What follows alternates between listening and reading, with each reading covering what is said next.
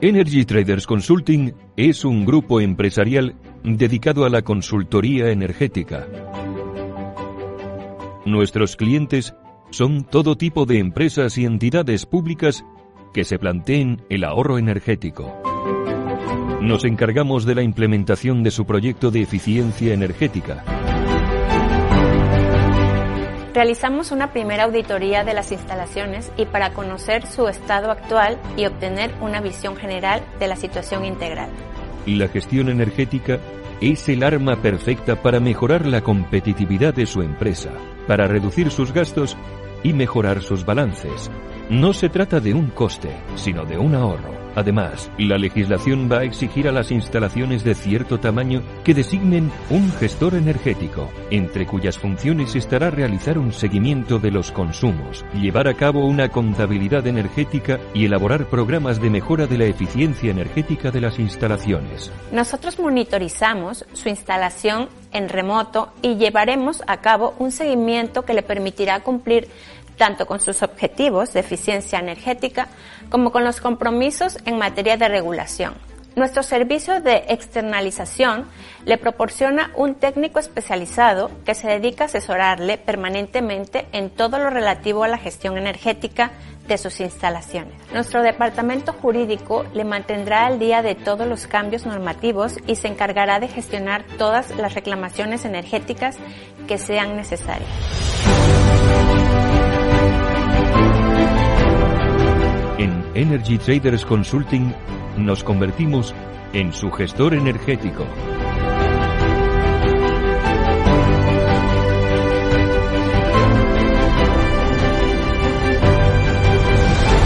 Energy Traders Consulting. Ahorro que suma.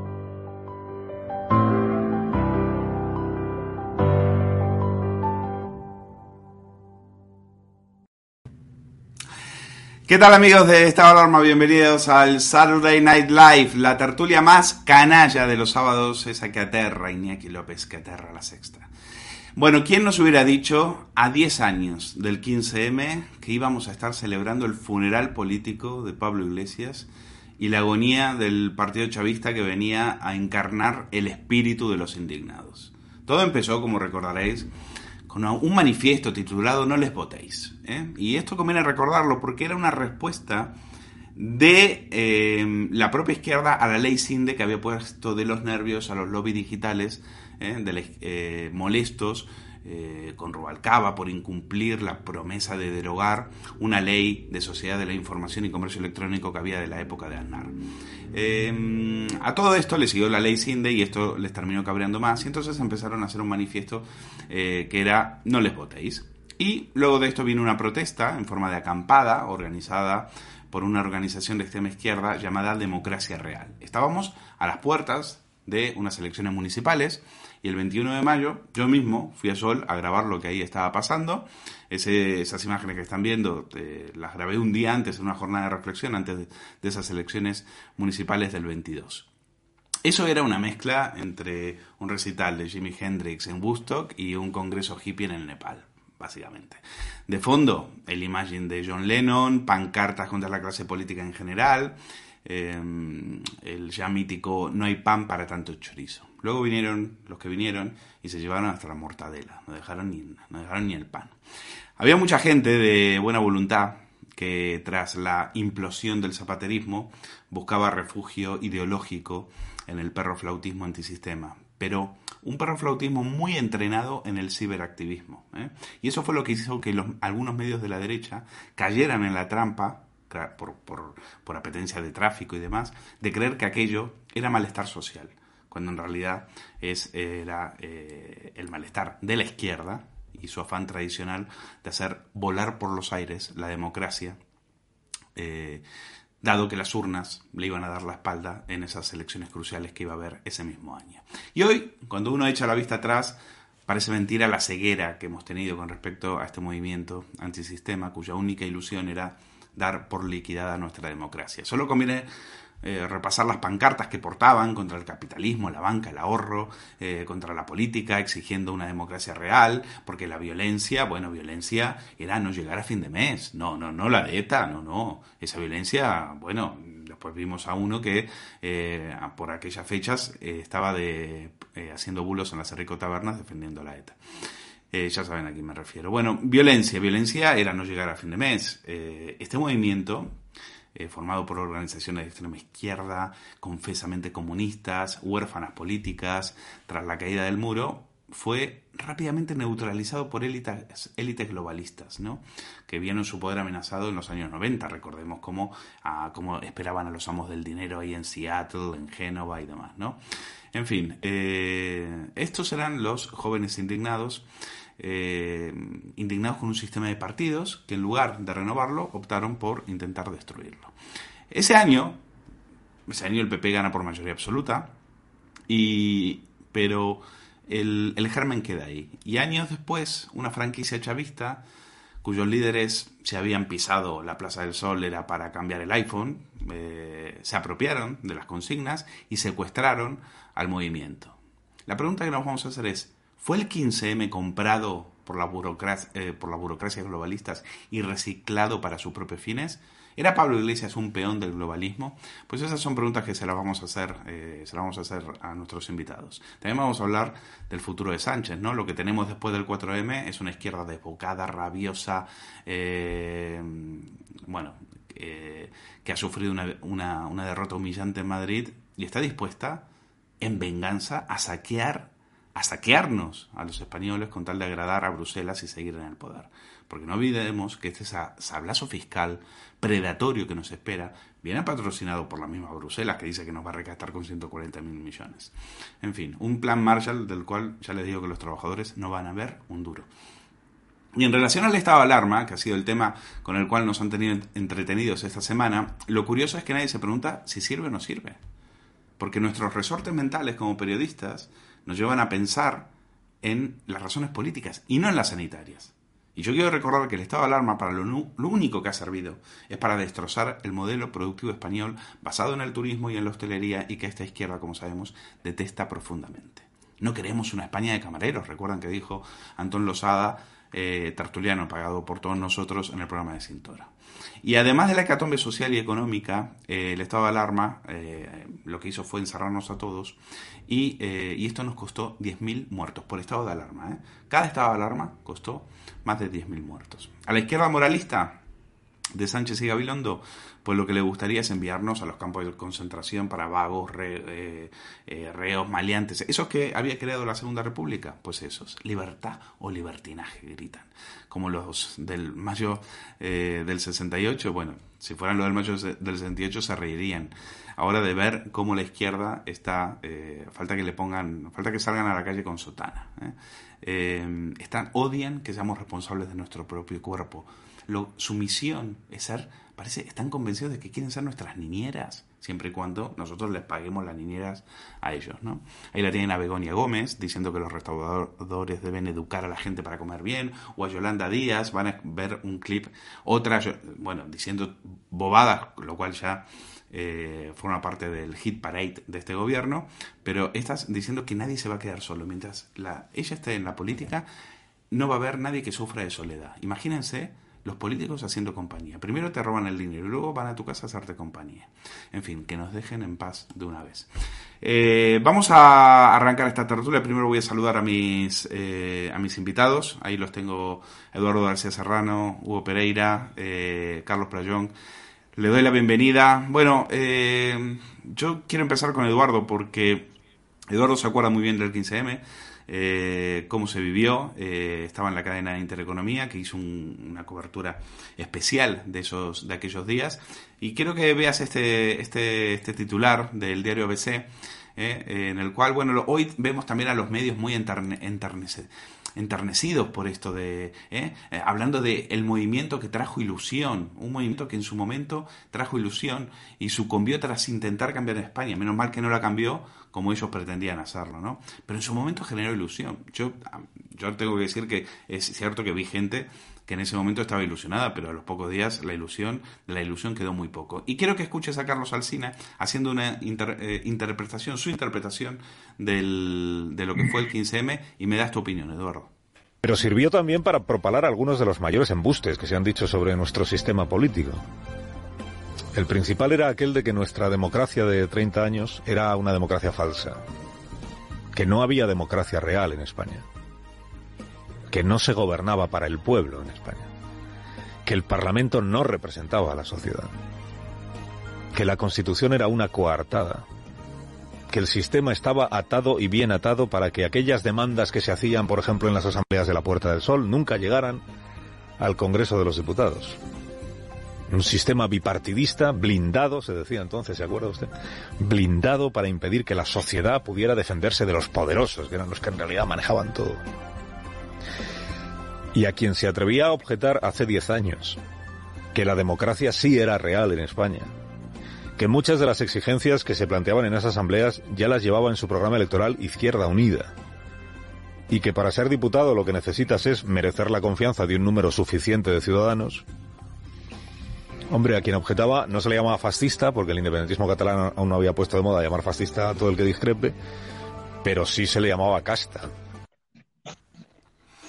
Bueno, ¿tú te acuerdas, Eduardo, que el concepto de casta ya alguien en Intereconomía, que era eh, Enrique de Diego, él mismo había, eh, había creado una plataforma de las clases medias y él mismo había ya promovido el tema de la, eh, crítica a la, casta política. Eso fue una idea de la derecha que luego después acabó, no sé bien cómo, en, la izquierda. La izquierda se apropia de ella y utiliza ese discurso. Pero ese discurso originalmente apareció en, la plataforma de clases medias de, Eduardo, de, Enrique de Diego. ¿Qué, ¿Qué recuerdos te trae aquello? Bueno, eh, yo como bien dices, Luis, estaba entonces en Intereconomía, que se volcó en el, 15M por razones eh, eh, no sociológicas, no políticas, sino por razones exclusivamente de acaparar y conseguir cuanta más audiencia mejor. dicho esto, hay que añadir que en el eh, grupo Intereconomía entonces eh, surgió una especie de enamoramiento del 15M del que solo estábamos exentos eh, y cito mm, a los tres que estábamos exentos y que se nos miraba como, como, a perros verdes, que éramos eh, José Javier Esparza, Kiko Méndez Monasterio y un servidor, que ya anticipamos en aquel momento de eh, glamour proletario, ¿eh? que aquello era una masa de maniobra manejada por una izquierda oculta que aparecería poco después, como así fue, para calentar el patio con una serie de mensajes eh, muy simples, muy infantiles en su verbalización, que acabaron movilizando durante una temporada que a mí se me ha hecho eterna, pero que con arreglo al calendario es corta, acabaron movilizando un sector de la sociedad para eh, parir eh, a ese ratón o a esa rata que ha sido Podemos, que surge precisamente de, de la Puerta del Sol, sin que Podemos entonces eh, eh, pintara absolutamente nada. ¿eh? Absolutamente nada. el balance del 15M no es más que mucha mugre y que los que lo capitalizaron para su beneficio político, pues se han hecho todos ellos multimillonarios. Todos ellos. Empezando por el líder eh, que se acaba de eh, cortar la coleta y siguiendo por todo el staff de, Podemos. Todos estos que trataron de apuntarse el tanto de haber organizado ellos, siendo falso, siendo falso. Ellos no organizaron nada.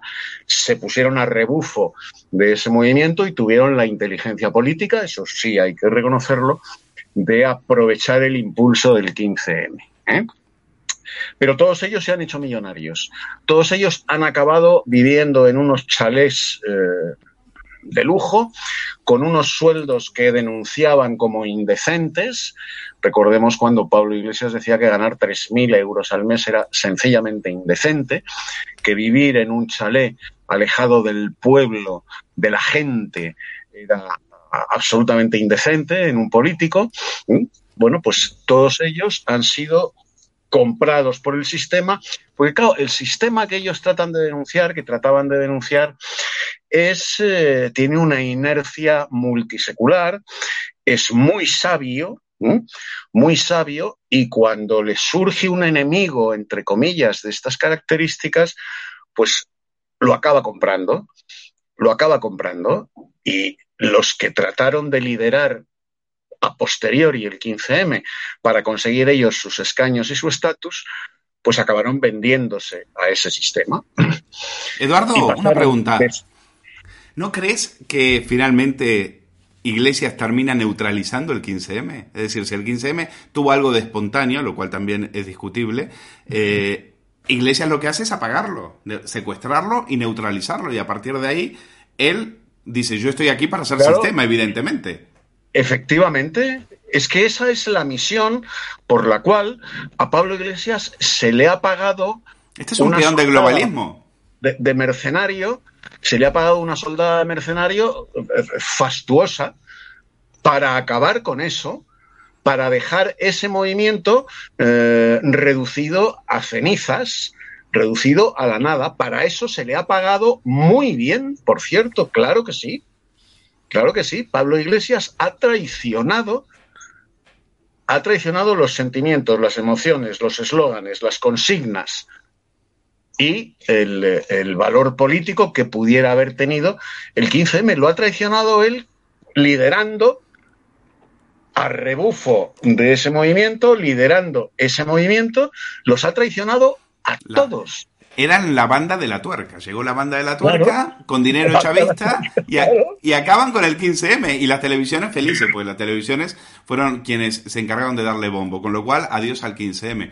Eh, quiero que veamos cómo era una banda de impostores eh, se llamaban Jóvenes sin Futuro y decían que, eh, que España, que este país no les daba, no les daba oportunidades. Ellos sabían cuatro idiomas, habían estudiado, habían hecho todo lo que les habían dicho sus padres y se encontraban en una España que, que no les daba a ellos las, las oportunidades que pretendían. Vamos a, a recordar a uno de ellos, a uno de estos jóvenes sin futuro que aparecía en el programa de Cintora diciendo que España era muy injusta con él.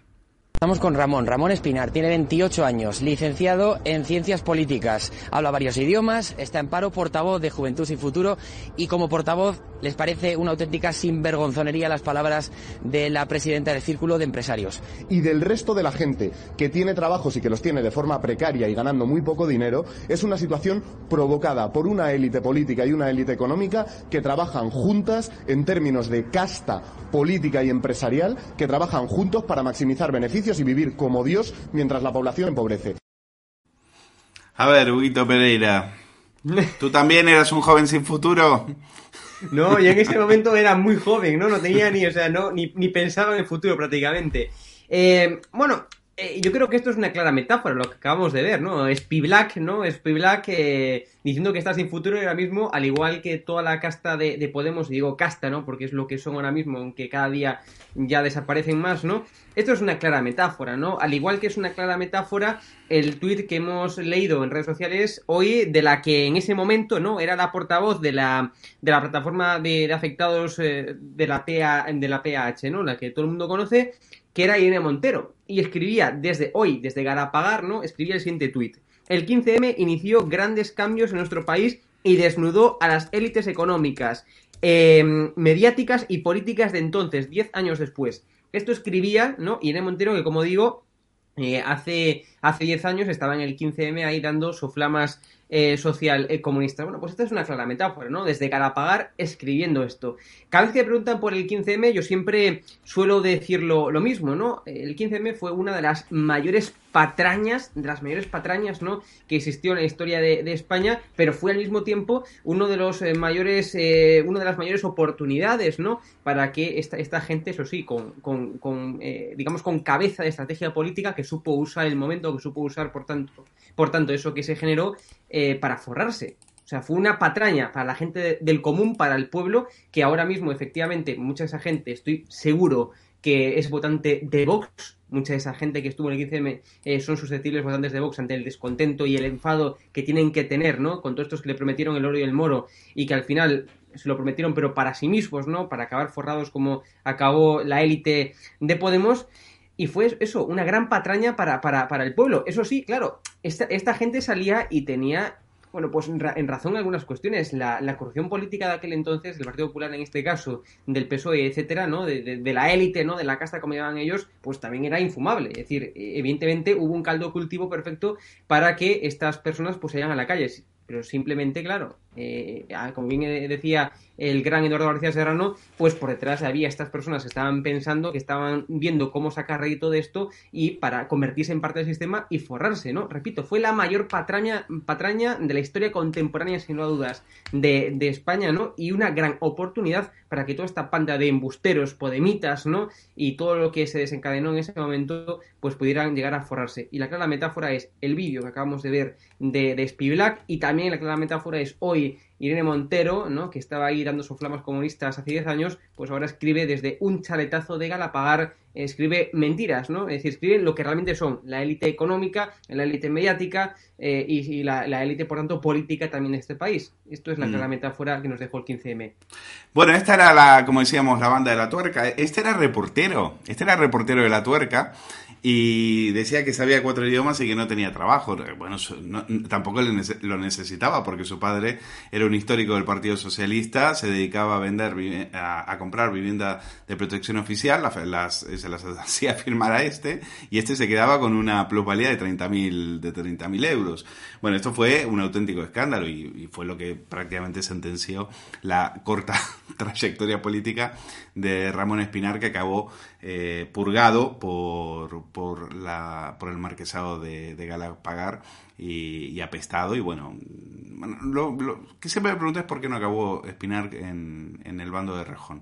Pero eso ya es, eh, es para otro programa. En, dentro de lo que era la banda de la tuerca, ahí estaban Rita Maestre, otra joven sin futuro. Ahí estaba María Teresa Pérez. María Teresa Pérez era reportera de la tuerca. Hoy es directora general del Instituto de la Juventud. Y se lleva calentitos 76.000 euros al año. ¿eh? Este es un tuit que lo recordaba Tony Cantó. ¿eh? Estos han llegado a crear 23 direcciones generales en las cuales se las han repartido entre ellos con unos sueldos eh, millonarios, como bien recordaba Eduardo García Serrano. De hecho, el Instituto General de la Juventud se vive en Madrid, por cierto, feliz San Isidro, se viven en Madrid. el Instituto General de la Juventud es uno de esos paracetes que que han sobrevivido eh, sobre la castellana eh, y es absolutamente espectacular, espectacular para que lo lleve una indocumentada que era reportera de la Torca. En fin, Carlos Prayón, ¿qué tal estás? Muy buenas noches. Muy buenas noches, Luis, encantado. Bueno, eh, ¿qué recuerdos tienes de, aquellos, de aquellos días? Pues yo, desde luego, me sentía bastante solo, porque, porque estábamos en aquellos días, yo, yo, yo veía, el 15M siempre lo he percibido como un ejercicio de oportunismo absoluto. Eh, veníamos, eh, hay, que, hay que recordar de dónde veníamos, ¿no? Eh, desde que había llegado Zapatero al poder en 2004, había dedicado todos los recursos, cada, del primero al último, recursos del Estado en demonizar al Partido Popular, que era de aquella pues era la única alternativa que se veía, ¿no? Y después de demonizar, y se hacían políticas incluso para que se retratase el Partido Popular y estar, pues eso, pues dedicándose durante legislatura y media a demonizar una posible alternativa, pues claro, cuando Zapatero ya se derrumba, implosiona el gobierno de Zapatero, mm, protagoniza el mayor recorte social que, había vivido España hasta la fecha, pues claro, hay mucha parte del pueblo que se siente estafada, porque realmente se había tragado, se había comido todo ese mensaje de de los fachas y lo, y lo, y lo malísimo que era, que era la, única alternativa que se entendía entonces como alternativa, que era el PP, veían que el PSOE tampoco valía y dice, bueno, entonces, ¿qué, qué pasa? Esto no es una democracia real, aquí, aquí ahora mismo me han estafado, ¿no? Y ese sentimiento de estafa es, digamos, quien, lo que hace que el, que el 15M tenga todo el seguimiento, toda la repercusión y todo el apoyo que tiene, ¿no? Esa transversalidad de la que hablaban, ¿no? Había gente, pues, pues eso, pues, pues gente pues normal, gente más bien centrada, que, bueno, te dicen que unos son unos fachas, los otros te están llevando al, al precipicio y dices, ¿y, qué alternativa tengo? ¿no? Los, los nacionalistas catalanes, ¿qué, vamos a hacer? Pues esto, esto no es una democracia real, esto, esto no funciona y aquí me están estafando. Entonces, entonces claro, que esta, digamos que, que, las personas que hacen ese ejercicio de oportunismo y, y se, se digamos que se, se, hacen con el, con el 15M, lo aprovechan para su propio beneficio y demás, pues que, que ahora eh, pues hayan sabido seguir aprovechando oportunidades y estén posicionadas, pues eh, claro, eh, muy, mucho mejor de lo que de lo que antes llamaban ellos casta, pues pues me sorprende entre, entre poco y nada.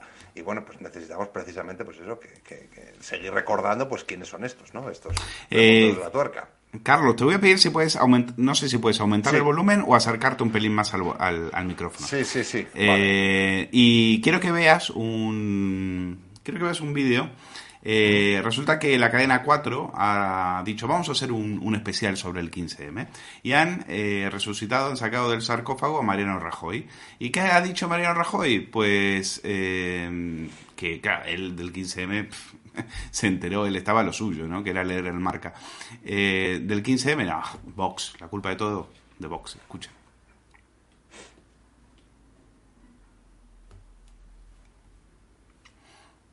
No, no sale ese vídeo, ¿no? No tengo, no tengo Ha habido un problema con ese, ha habido un problema con ese vídeo que, bueno, luego, luego, lo, luego lo vemos. Eh, nada, es un especial de cuatro en el cual le preguntan a Mariano Rajoy, le ponen una, le ponen una, un discurso de, le ponen un discurso de, de Abascal y, en fin, que, que el tío eh, se pone, se pone a cargar contra Vox. Si eso ha sido Mariano Rajoy, es decir, el 15M, eh, Mariano Rajoy eh, ¿Cuál fue la reacción de Mariano Rajoy ante el 15M? Pues eh, alimentar, promocionar a Podemos en las televisiones para hacerle, como decía Mauricio Casals, el, capo de tres media, el sándwich al PSOE. ¡Qué bien lo estamos haciendo! promocionando a Podemos, diciendo con, con el voto del miedo y demás. Bueno, eso le costó eso costó que al Partido Popular que pierda entre 2011 y 2021 más 120 escaños. ¿eh? En, fin, eh, bueno, vamos a intentar recuperar ese vídeo. Eh, mientras tanto, hay que salir a la calle, se lo voy a preguntar. Fíjense lo que, lo que dice Rosa Díez en Libertad Digital. Hay que salir a la calle, hay que hay que protestar. Eh, se lo Miren, esta es la pregunta que hace Rosa Díez y que se hace mucha gente en las redes. ¿Qué más tiene que pasar para que salgamos a la calle a exigir la dimisión de este gobierno indigno? De este gobierno indigno. Pues, eh, Eduardo, eh, ¿cómo se hace para, para echarlos de una vez a estos? Bueno, mm, respondiendo a la pregunta de Rosa Díez, eh, para hacer lo que ella retóricamente pregunta, eso solo se hace a través de un proceso revolucionario. Punto, no hay más. Porque si no se hace a través de un proceso revolucionario, el propio sistema, ¿eh? el propio sistema deglutirá la protesta, hará la digestión de esa protesta y estabulará, que no estabilizará, estabulará en el sentido ganadero de la expresión, estabulará en el poder a los que protagonicen la protesta desde dentro del sistema, para seguir haciendo exactamente lo mismo, las mismas mañas, pero con mm, distintas eh, herramientas eh, y distintas maneras. Es así de sencillo. El sistema que denuncia eh, a través de su pregunta eh, Rosa ¿qué tiene que pasar para que nos echemos a la calle? Eso se llama un proceso revolucionario, en virtud del cual se cambia la mentalidad de los españoles.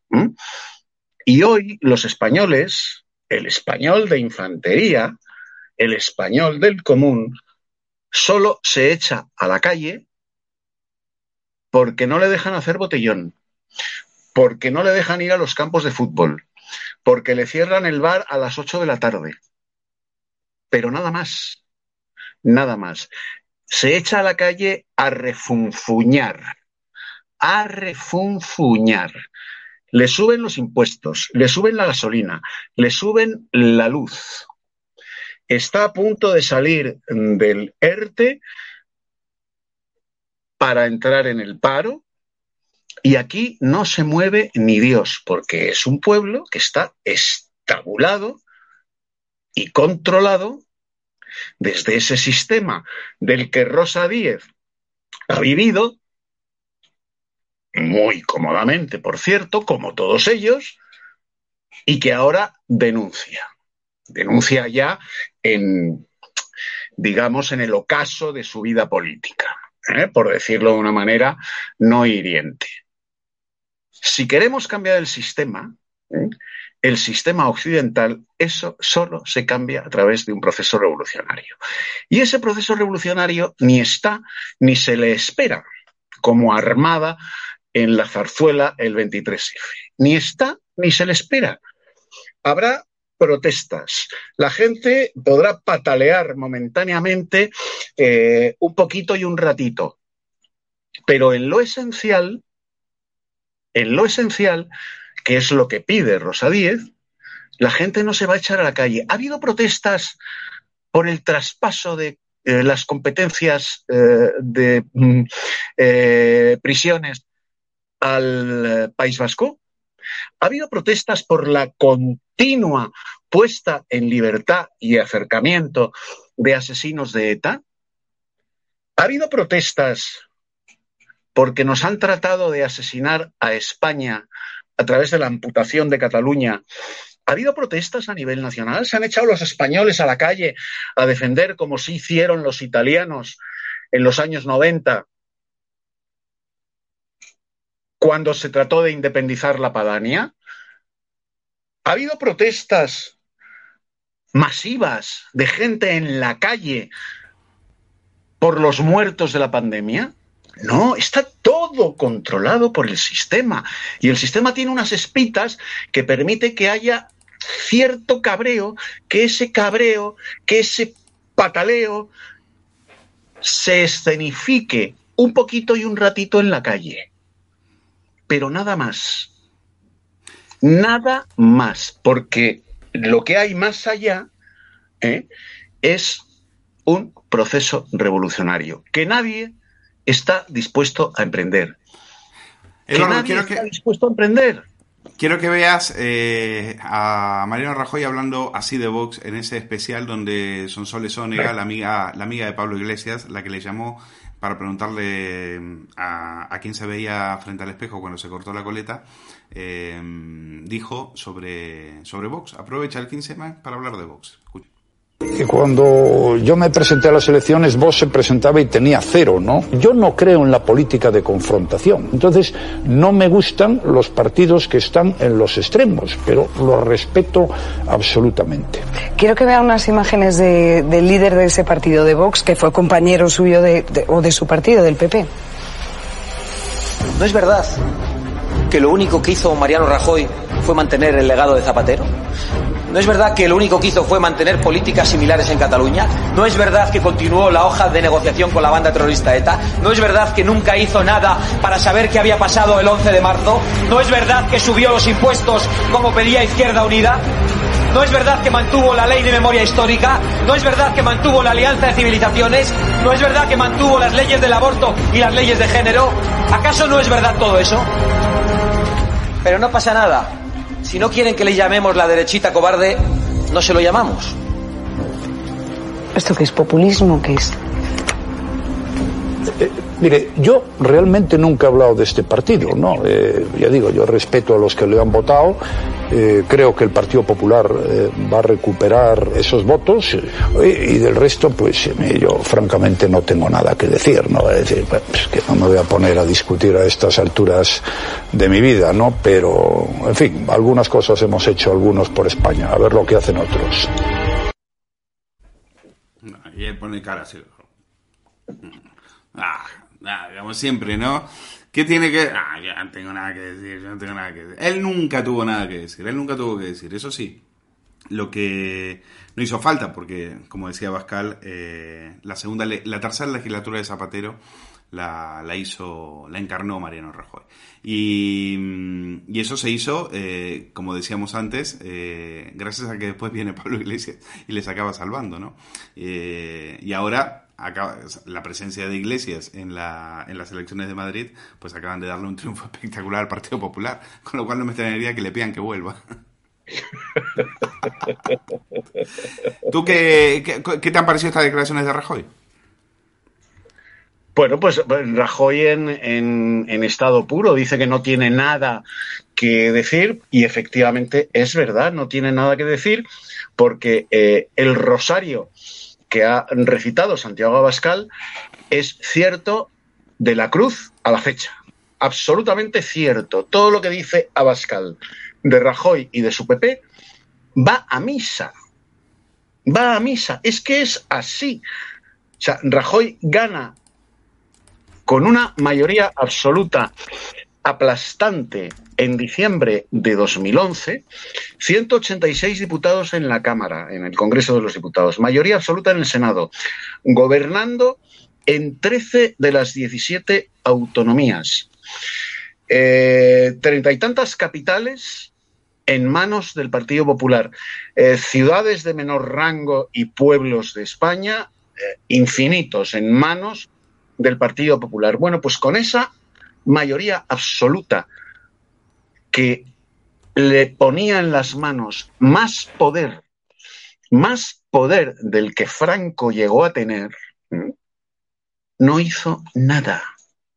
No hizo nada más que prolongar la última legislatura de Zapatero y hacer que la suya fuese, como tú muy bien has apuntado, Luis, la tercera legislatura de Zapatero. Tiró literalmente a la papelera el programa electoral que le había dado 186 diputados e hizo todo lo contrario. Todo lo contrario. Por eso no puede responder a Santiago Abascal. Ni siquiera ante una periodista como esta que le hace la entrevista, que jamás se hubiera atrevido, hubiera osado, si, Rajoy hubiera respondido a las certezas de Santiago Abascal, esta chica se lo hubiera comido crudo porque no le hubiera objetado nada con la verdad en la mano. Con la verdad en la mano. Empieza por liberar a Bolinaga. Empieza por liberar a Bolinaga. Cuando decía que los etarras se iban a pudrir en la cárcel. Presenta un recurso uh, al Tribunal Constitucional sobre la ley del aborto y ahí sigue ese recurso. Un Tribunal Constitucional que maneja él presenta el recurso y ahí sigue. Cambia una cifra en la ley ha ido, una cifra en la edad para abortar, una cifra. Mantiene las leyes de eh, género, en virtud de las cuales todo varón heterosexual y por supuesto blanco es reo de majar a palos a su mujer, a su novia o a su pareja, con una denuncia falsa o no. Pero eres reo porque eres varón, heterosexual y blanco. Bueno, todo eso lo mantiene Rajoy. Incentiva, engorda hasta, hasta la obesidad el movimiento separatista en, en Cataluña. Le da armas políticas, legitimidad, vitola democrática a los terroristas de ETA. Consiente todo eso. ¿Y qué le pasa a Rajoy ahora con Vox? Pues que a Rajoy lo único que le preocupa, como a Sánchez, exactamente igual, es que el PP pueda desaparecer. No les preocupa España, les preocupa su partido, a Rajoy y a Sánchez. Y ahora están cagaditos en los pañales porque a lo mejor, a lo mejor sus partidos desaparecen o menguan hasta la irrelevancia. Sí. A Mariano, eso es lo único que les preocupa. A Mariano. Y como Vox es el que puede hacer menguar hasta la irrelevancia al PP, pues entonces le preguntan eh, mm, por el 15M y mm, manzanas traigo. A y Mariano, se le, a a Vox. A Mariano le preocupa la kitchen. Eso, eso sí que le preocupa. Eso sí que le preocupa. Vamos a ver lo que llevaba Libertad Digital hoy en acerca de Isabel Díaz Ayuso. Eh, la consideran The Times califica a Ayuso como la dama de hierro de Madrid, eh, recordando la figura de Margaret Thatcher, a la que, bueno, uno coge a cualquiera lideresa del Partido Popular, le pregunta quién es su... Hoy a Cuca Gamarra se lo preguntaban en una eh, en una entrevista de estas del corazón en, en, el suplemento de ABC y decía Margaret Thatcher, por supuesto. Luego después, cuando comparas las políticas de Margaret Thatcher con las que hacen ellas, pues la verdad que se quedan, eh, se quedan muy lejos de lo que, de lo que fue Thatcher, eh, que inició una revolución, una revolución que se llamó neoconservadora junto a Ronald Reagan y acabaron tirando el muro de Berlín, en fin, junto al papá. Em, Hugo Pereira, es exagerada esta comparación, eh, Thatcher con Isabel Díaz Ayuso. Es verdad que la figura de Ayuso está teniendo eh, eh, ha, habido el triunfo de Ayuso tuvo repercusiones a nivel mundial ¿eh? y ya se está hablando de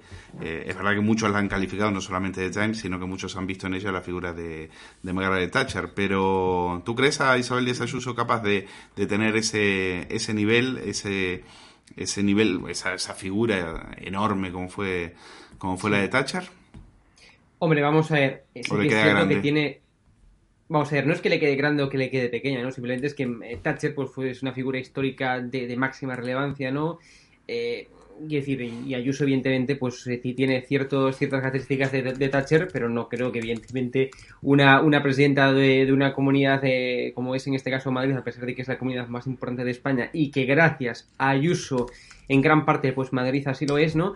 pero bueno, hombre, eso una, es comparar, digamos, una figura histórica con una persona que no, que no es histórica de momento, ¿no? Es decir, cuando llegara un momento en el que ahora mismo está teniendo cada vez más relevancia, ¿no? En el plano internacional, eh, además es una, es, yo creo que esto sí que sí, ¿no? Es una, es una, es una político, ¿no? Eh, que debe ser estudiada en las facultades de ciencia política, en las facultades de derecho, etcétera, porque encarna verdaderamente los valores no solamente de una buena gestora, como lo es Isabel Díaz Ayuso, sino que además también los valores de una gran política, me refiero, en términos estratégicos, en términos mediáticos, en términos de carisma, etc. es decir, esos valores típicos que deben encarnar los eh, buenos políticos, los buenos eh, gobernantes, ¿no? Esto ya lo decía el propio Maquiavelo, ¿no? Es decir, en el, en el propio Príncipe, relataba o relataba bueno, pues algunos valores que encarna la propia Isabel Díaz Ayuso, con lo cual me parece una persona increíble Ayuso, una persona que ha llevado a Madrid a ser el motor de España, ha llevado a Madrid a ser la comunidad que crece muy por encima que el que, el que hasta hace unos cuantos años era el motor de España, que era Cataluña, ahora ya no lo es, es Madrid, gracias a las eh, políticas que Ayuso y el eh, Partido Popular eh, anteriormente pues llevó a cabo no en, Madrid políticas en este caso pro libertad no en vez de políticas que, dime. ¿Cómo crees que le puede caer a Pablo Casado que comparen a, a Isabel Díaz Ayuso con Margaret Thatcher? Es que vamos a ver, es que el problema, el problema no es el problema es que no encontramos a ningún personaje histórico con el Pablo Casado. Pablo Casado es irrelevante. Ese es el problema. Yo creo que lo que más le, duele a Pablo Casado no es la irrelevancia, la irrelevancia a nivel nacional, incluso porque aquí los medios, bueno, pues, oye, tenemos a una persona por ahí purulando por la política se llama Pablo Casado, ¿no? Que no destaca en nada, no es ni una persona mediática, no tiene ni carisma, es el líder de un partido popular que así se llama, ¿no? Es decir, pero es que es irrelevante. Pablo Casado es irrelevante que a nivel nacional. Él ha dicho que es socialdemócrata. Eh, es que no lo ha dicho, es que lo, es que lo demuestra día tras día, al igual que, que Rajoy, al igual que la gran, eh, gran parte de los, de los políticos del Partido Popular, a excepción del PP de Madrid, ¿no? Es decir, que ese es el problema. es que el Partido Popular, como bien lo decía Bastos, ¿no? Nuestro, nuestro amigo, el Partido Popular es lo más socialdemócrata que nos podemos encontrar en la escena política conjuntamente con el Partido eh, Socialista, ¿no? Sea, es que las diferencias entre el PSOE y el Partido Popular es que son prácticamente nulas. Eh, sí que hay más diferencias, evidentemente, con el PP de Madrid y con el, y con el PSOE de, de, Sánchez, ¿no? Pero es que realmente entre el PP de Pablo Casado, el PP de Mariano Rajoy y el PP histórico y el PSOE es decir, que no hay prácticamente diferencia. Son dos partidos socialdemócratas que defienden políticas antiliberales, políticas liberticidas, intervención pura y dura del Estado en la economía. Quizás el PP un poquito menos, el PSOE un poco más, pero bueno, vamos, un 5% más, no estamos hablando de un 5%, de un 5% más, un 5% menos, ¿no? Es decir, mm. es que prácticamente no hay diferencias. Además, también con el posmaterialismo que nos decía Ingele Jarno, un, un sociólogo politólogo, pues es que evidentemente cada día hay menos diferencias entre los partidos. También decía un autor que no recuerdo su nombre, ¿no? En un libro que se llama Ideología, pues nos decía claramente que cada día pues hay menos diferencias entre los partidos políticos eh, de talante socialdemócrata, como en este caso sucede con el eh, Partido Popular nacional y con el y con el PSOE, es que realmente no hay diferencia y creo que no estoy descubriendo el Mediterráneo, estoy diciendo eh, lo, la más pura realidad, ¿no? Entre Pero se atreverá Claro. ¿Se atreverá Isabel Díaz Ayuso a tomar medidas de calado? Ahora que ahora ya no puede decir que no tiene las manos libres. Vamos a ver. Para tomarlas. Eh, Yo estoy esperando. ¿Qué pasa con Telemadrid? ¿Qué pasa con las leyes liberticidas LGTBI? Claro. Eh, es que ahora ¿Qué va a pasar con los MENAS? ¿Va, a tomar decisiones en ese sentido? Es que ahora ya no tienen la excusa de Ciudadanos, Ayuso. Es que Exacto. eh, eh, vam- vamos, vamos a fijarnos en la realidad, ¿no? Es que antes Ayuso no es que tenía Ciudadanos y que Ciudadanos es más progre, no sé qué, no sé cuánto, pues no. Es que ahora mismo, aparte esto lo decía el, el- el propio Germán Terch, eh, el propio Pío Moa, incluso eh, Santiago Vázquez, ¿no? El mayor enemigo de Ayuso ahora mismo eh, digamos, tras las elecciones y tras el resultado que obtuvo, ¿no? No es Pedro Sánchez, el mayor enemigo se llama Pablo Casado, su propio partido. O sea, este ahora mismo es el mayor enemigo, ¿no? De Isabel Díaz Ayuso. Y, ya es consciente de esto, es consciente de que va a tener que luchar a viento y marea, ¿no? Contra, eh, contra su propio partido, contra su propia estructura. O sea, y este es eh, verdaderamente el problema ahora, después de las elecciones. Antes, evidentemente, pues era, eh, eh, bueno, pues arrebatarle el puesto al, al liberticida y comunista, que cojones, como decía él, no Pablo Iglesias, y por tanto también destrozar a Pedro Sánchez. Pero ahora, una vez terminadas las elecciones, el mayor enemigo y la mayor dificultad para Ayuso es su propio partido. Yo estoy seguro que verdaderamente Isabel Díaz Ayuso eh, pues no está de acuerdo con, con muchas cosas ¿no? que defiende eh, Pablo Casado ¿no? a nivel nacional y por tanto su partido. Eh, pero sin embargo, hay que tener en cuenta que quien manda ahora mismo es Pablo Casado. Vamos, no podemos Bueno. hacernos los tontos. Es así. Bueno, eh, no, no era Feijóo. Bueno, Feijó, Feijó no, no saben, o sea, yo creo que no lo conoce ya, no, no sabe ni quién manda, Feijó está por aquí. Feijó es lo peor del Partido Popular. No, pero manda, es mu- decir, pero manda mucho, ¿eh? Bueno, pe- pero es que eso es verdad, y es, y es que lo O malo sea, que está Feijóo hizo marcando- campaña, en, sacó mayoría, mayoría absoluta, es el único que puede presumir de Pero- tener una mayoría absoluta Bueno, pero contundente claro. y, y aplastante en el Partido Pero porque, pero porque, por- pero porque los gallegos somos, somos como somos, algo que yo nunca entenderé, ¿no? Es decir, Bueno. aparte, eh, sin ir más lejos, mi, mi abuela, que es de derechas perdidas, que es pro, pro Franco a más no poder, va y, y hasta hace unos, mm, hace, hasta hace dos años votaba fijo. Digo yo, pero ¿cómo se puede entender esto? ¿Sabes? Es decir, si, si, si es que es lo, lo más liberticida, lo más socialdemócrata, es decir, es que, que Fijó, si entre Mariano Rajoy y, y el, y el Partido Socialista no hay diferencia, entre Feijó y el Partido Socialista es que no hay nada de diferencia, absolutamente Bueno, nada. De pero hecho, fíjate, es que hay gente del BNG, gente del BNG aquí en Galicia, que vota fijo por los nacionalistas. Es más nacionalista Claro. que el propio BNG, es increíble. Ahí está el secreto, ahí está el secreto. Claro. Bueno, eh, quiero hablar con Carlos Prayón porque el- eh, Pedro Sánchez ya ni puede salir a la calle. Donde vaya, bájame el volumen. Si puedes. No sé si que ahí estoy saliendo. Donde vaya Pedro Sánchez, ahí están, eh, ha ido a Granada y le, han ca- y le ha caído la mundial. Eh, le han estado y le han, eh, se ha bajado de los coches. Es muy ecológico, ¿eh? Aparecer en unos, no sé si era un hospital o una, fábrica, no sé dónde había ido, y aparecer ahí con tres coches eh, contaminantes. En fin, este es Sánchez en Granada y estos son los abucheos.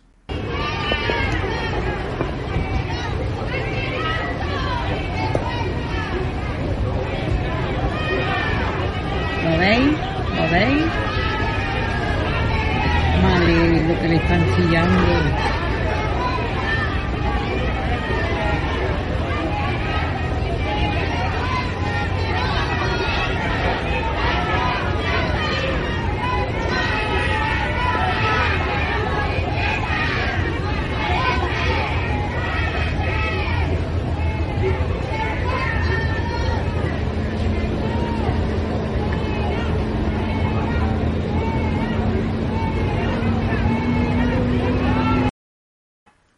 A donde va le están esperando para abuchearle. Y hay que ver, es decir, no son los eh, neonazis que contrataba Pablo Iglesias ahí en Coslada para, para que le gritasen, ¿eh? O sea, estamos hablando de gente normal de la calle que va ahí a llamarle sinvergüenza.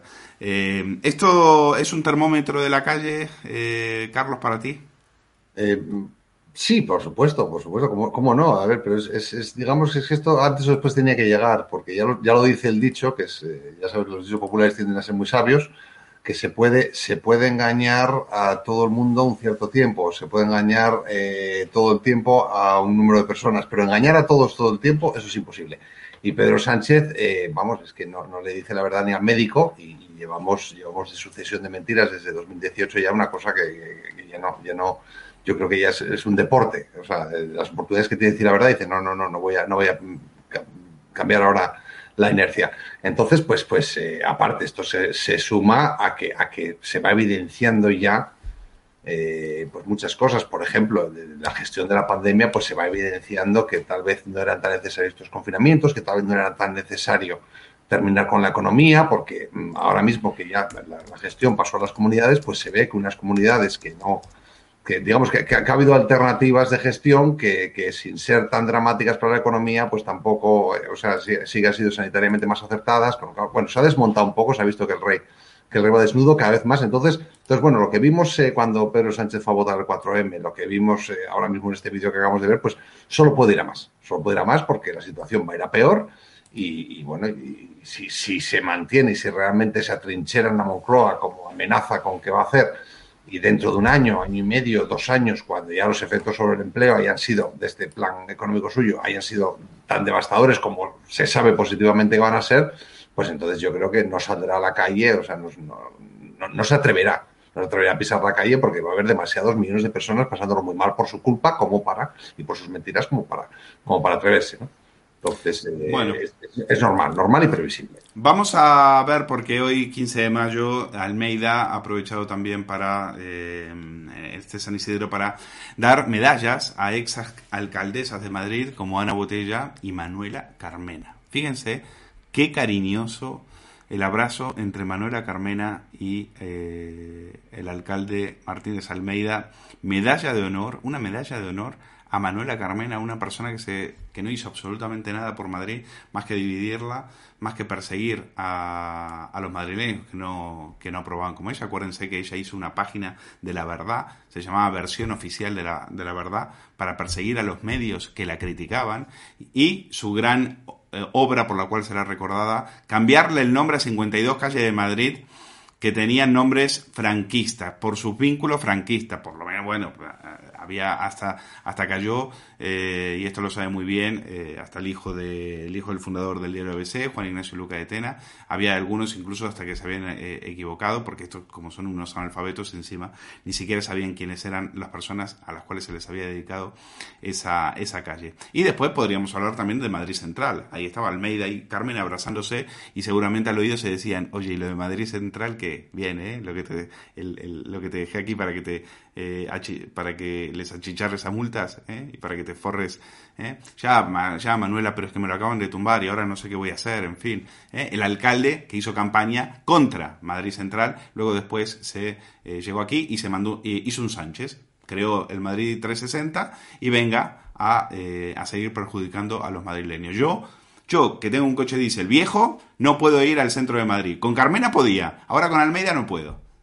En fin, y eso le pasa a miles y miles de madrileños que no, porque no quieren que contaminemos, porque Europa dice que nos tenemos que portar mejor y no podemos contaminar en el centro de Madrid. Pues muy bien, ven y ponme un Madrid central aquí donde vivo yo en las tablas. Yo también quiero vivir como rey, no como ellos.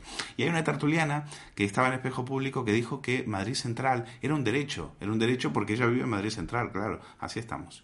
Yo creo que en realidad Madrid Central es una eh, conquista que va mmm, con el ritmo de, los tiempos y co en consonancia con otras grandes capitales europeas y, mundiales de limitar el acceso del vehículo privado a la almendra de las grandes ciudades y que ha venido para quedarse de una u otra manera. Son derechos adquiridos como, no sé, lo fue en su día, salvando todas las distancias, la ley del matrimonio homosexual, eh, o no sé, o el, o el, hecho de prohibir fumar en, dentro de los eh, bares y restaurantes. Son cosas que pueden ser polémicas en su día, pero una vez son que se aplican son irreversibles. Oye, además, además, sobre todo porque conviene recordar lo que no siempre lo hacemos, que es Europa la que nos exige que rebajemos efectivamente, claro. el nivel de contaminación las ciudades estamos, y, y, pesa sobre Madrid como sobre Barcelona multas muy millonarias porque no cumplimos. Vale, pues lo que pueden hacer es ir a los chinos a multar, no, no multarnos a nosotros, que vayan a multar a los chinos, con eso no se atreven.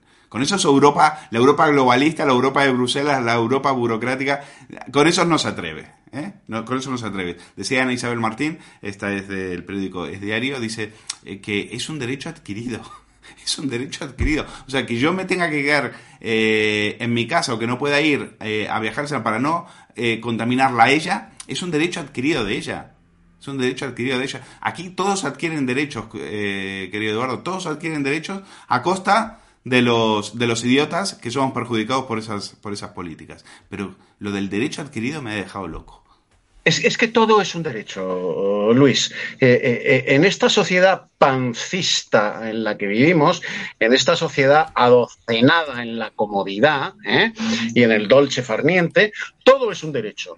el más mínimo capricho, ¿eh? tenemos derecho a convertirlo en un derecho. ¿eh? La más eh, eh, mínima eh, emoción, ¿eh? tenemos derecho a legislar sobre esa emoción. Ahí están los delitos de odio, desde cuándo delinquen las emociones y los sentimientos. ¿eh? Bueno, eh, y encima la butifarra catalana que la entrevista, la tal Griso, dice, es que nos lo exige Europa. Oiga usted, eh, señora Griso, Europa nos lleva exigiendo desde septiembre de 2019, fecha en la que el Parlamento Europeo, con 70 años de retraso, pero bienvenido sea, aunque sea tarde, condena explícitamente el comunismo como una doctrina genocida y obliga a todos los países miembros a retirar de sus espacios públicos placas, estatuas, callejero y mobiliario urbano que recuerde al comunismo y a los líderes del comunismo, y aquí no se ha retirado una placa, no se ha retirado una estatua, no se ha retirado el nombre de una calle, el nombre de una plaza o de una glorieta. ¿eh?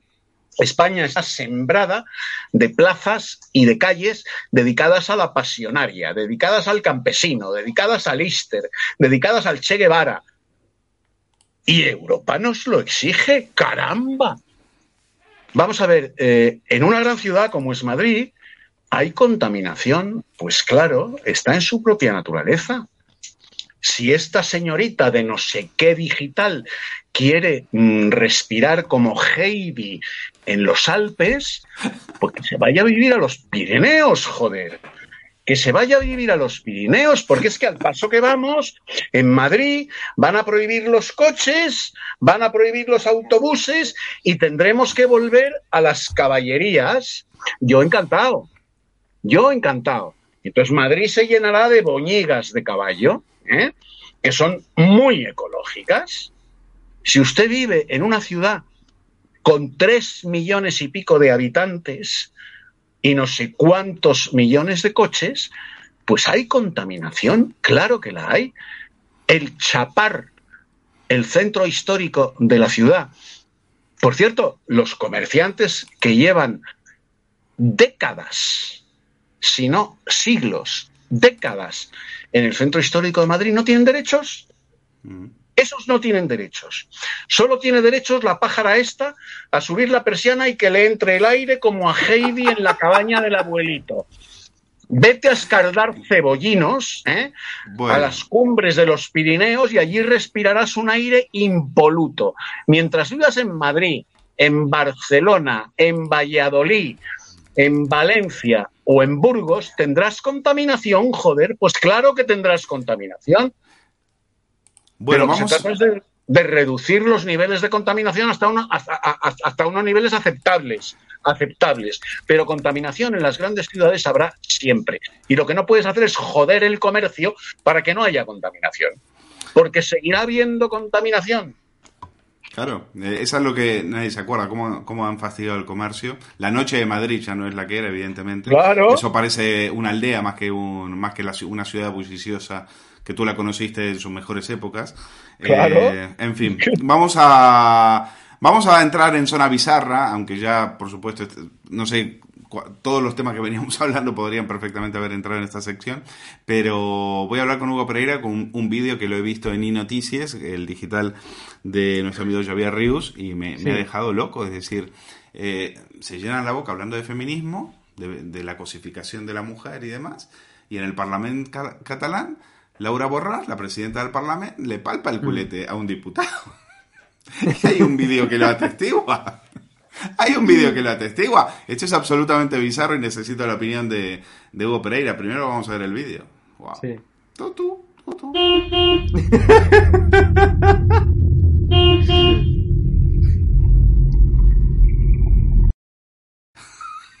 Madre mía. Pásalo de vuelta. Eh, Richard, ponlo de vuelta.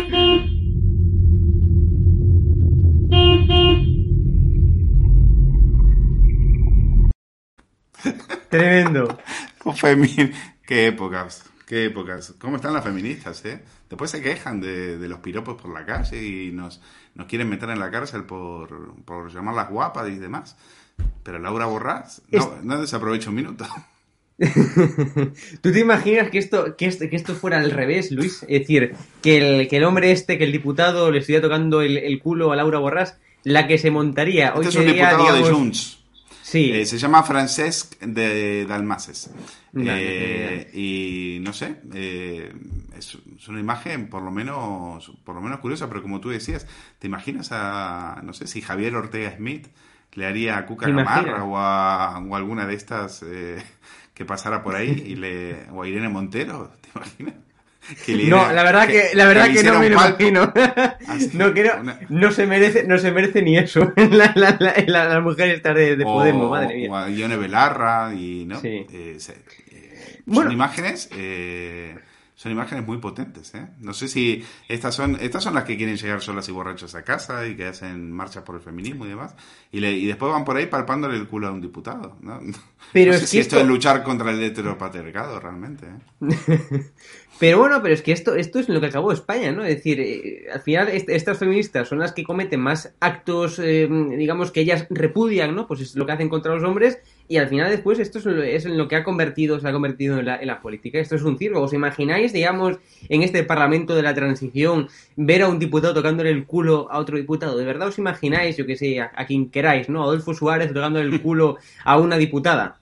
Bueno, pues en esto ha quedado la política, es decir, eh, así estamos en España. eh, es decir, todo lo- como tú me comentabas, Luis, todo lo que hemos hablado hasta ahora es que es bizarro, porque la actualidad en España, lo que ocurre en España, en la política es bizarro todo eh, con, con rosas eh, con rosas excepciones, y simplemente. conste Es que le damos el conste que le damos le damos importancia porque precisamente porque va en contra de todo el discurso feminista que ellas eh, Es que ese es el defienden. tema. no es que a nosotros Claro. nos escandalice ni creamos No, no, no, que no. ah, nos parece Bueno, a mí, a mí, oye, a mí, a mí personalmente, Luis, es decir, ver a un diputado, a una diputado, quien sea, o a una cose, como dicen esta gente ya, tocando el culo a otro en un congreso me, me parece repugnante, personalmente. O sea, creo que hay otras zonas donde tocar lo- lo- los, los culos, ¿no? en, en política, vamos. Es que me parece realmente repugnante, sea una mujer o un hombre a una cosa. Bueno, es decir, pero nada, a ver, Hugo, tampoco Claro. te pongas así, tampoco te, te pongas así, si es un, es un gesto cariñoso. Bueno, bueno, por favor. ¿Cómo que no?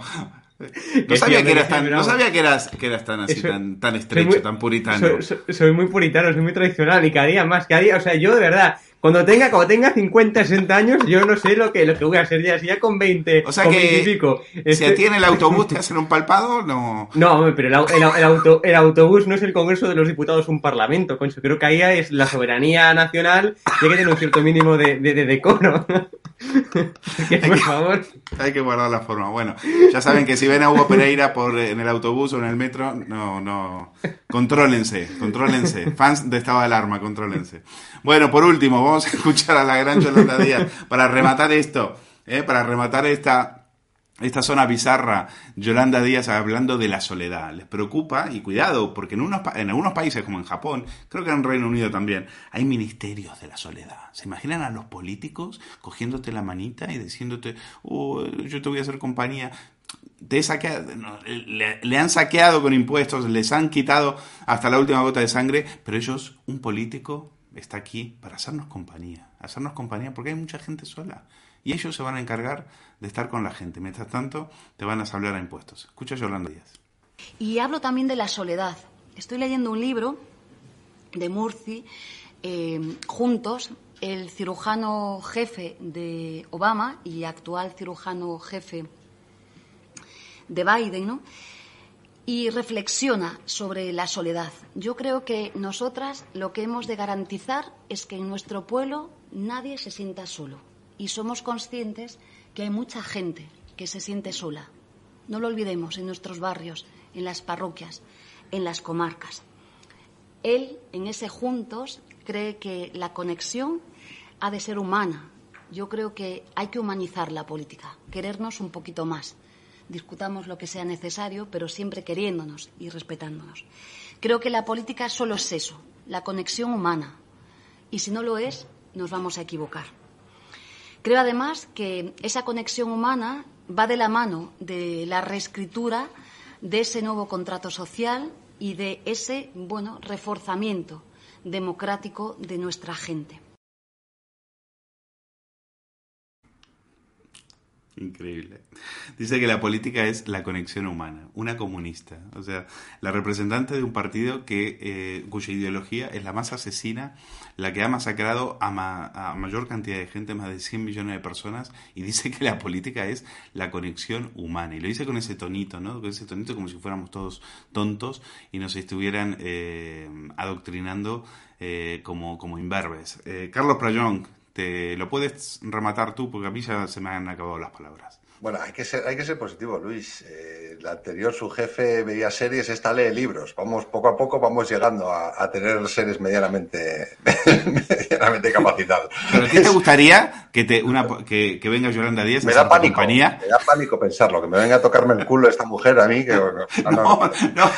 No digas eso, que no, no digas eso, pero digo, Yolanda Díaz, te- que, que venga Yolanda Díaz a hacerte compañía, porque dices, porque ellos están preocupados porque la gente se queda sola y entonces dicen, vamos a hacerles compañía, porque la política es la conexión humana. Esta Sí. tía que acaba de fastidiar a los repartidores de Amazon, a los repartidores de Globo y demás, que les acaba de decir, eh, se van a quedar todos en el paro porque les va a hacer pasar por el aro de la seguridad social, dice que la política es la conexión humana, una comunista, una eh, que encarna el espíritu de asesinos como Mao, como el Che Guevara y demás, diciendo que la política es la conexión humana, la conexión con el fusil, la conexión con el tiro en la nuca, esa es la única conexión que han tenido ellos con la gente. No, pero si es que, a ver, esto ya es el intervencionismo definitivo. Es decir, ya te intervengo en la economía, te digo lo que tienes que hacer, cómo tienes que hacerlo, dónde trabajas, dónde vives, y encima ya me voy ahí a hacerte compañía, pues por favor, déjame, déjame, déjame respirar, déjame vivir.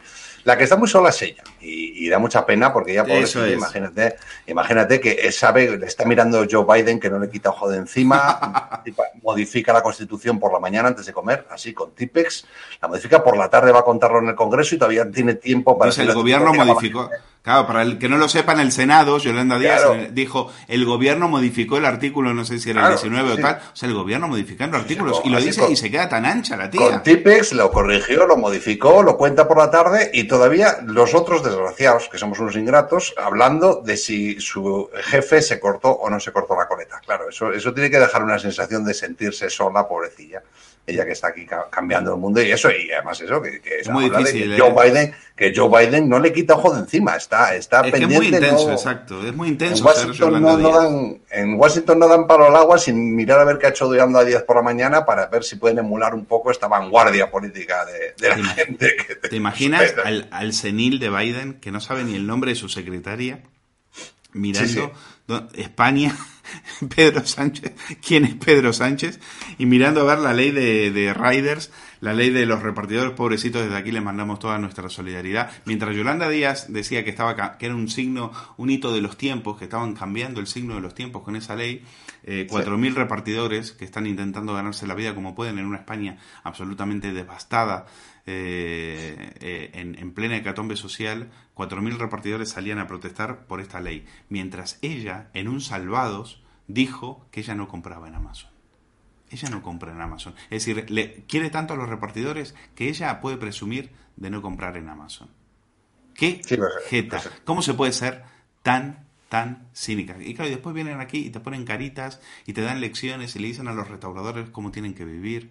¿Eh? Que, eh, como como Bego- eh, Begoña, la mujer de Sánchez, que va y le dice a los restauradores que tienen que educar a la gente, educar a comer comida sana. Pero si les acabas, llevan un año cerrados. Llevan un año cerrados. ¿Les habéis, pero eso- les habéis condenado a la miseria? Cuando estén todos en su casa sin empleo, que no se preocupen, que va Yolanda Díaz a, a conectar humanamente para que no estén solos. O sea, Sí, es, sí. Que, es, es que no hay por dónde cogerlo. ¿eh? Es, es lo que a tú lo dices, único que te puede conectar Yolanda Díaz es al respirador artificial. Es a lo único que te puede conectar. Porque así, te, así, así va a dejar a la sociedad española. Querido Carlos, gracias. Eduardo, Hugo, ha sido un auténtico placer estar con ustedes y gracias, bueno, gracias a Richard, gracias a Alberto en la realización y a todos ustedes, a los que han estado detrás de, eh, acompañándonos esta noche, enviarles un fuerte abrazo, gracias por acompañar este proyecto. Estado de Alarma, acuérdense de registrarse en la plataforma edatv.com, ahí tienen todos los vídeos que, que hemos subido durante esta semana y sigan apoyando este proyecto para tener periodismo libre porque ya saben que a las voces incómodas le pasa lo que le pasó a, a Kake Minuesa en, Bilbao, es decir, que aparecieron unos pirracas de uniforme vestidos con el uniforme de la, de la Archancha y se los llevaron a palos. Esa es la KGB de IZ, la KGB del PNV. Eso es lo que, lo que a ellos les, les, les gusta. Esa es la, conex- la política como conexión humana que quiere eh, implementar la, eh, la comunista Yolanda Díaz. Y frente a eso es frente a lo que nos vamos a revelar desde aquí, desde estado de alarma. Cuídense mucho, muy buenas noches y gracias por haber estado ahí. Cierra los ojos e imagina una televisión libre. Ahora ábrelos porque ya está aquí. EDATV es una multiplataforma de contenido con más de 30 canales y sin censura.